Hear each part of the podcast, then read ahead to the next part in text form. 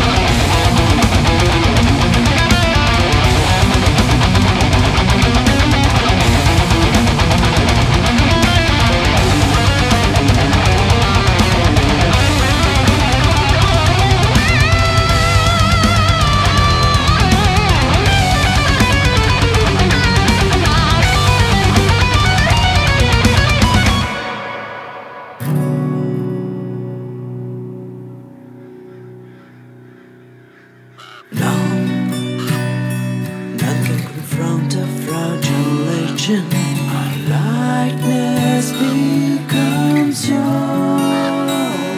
And as we set down on your shoulders, you can't even feel away. With our seems to grace, you'll never touch the ground.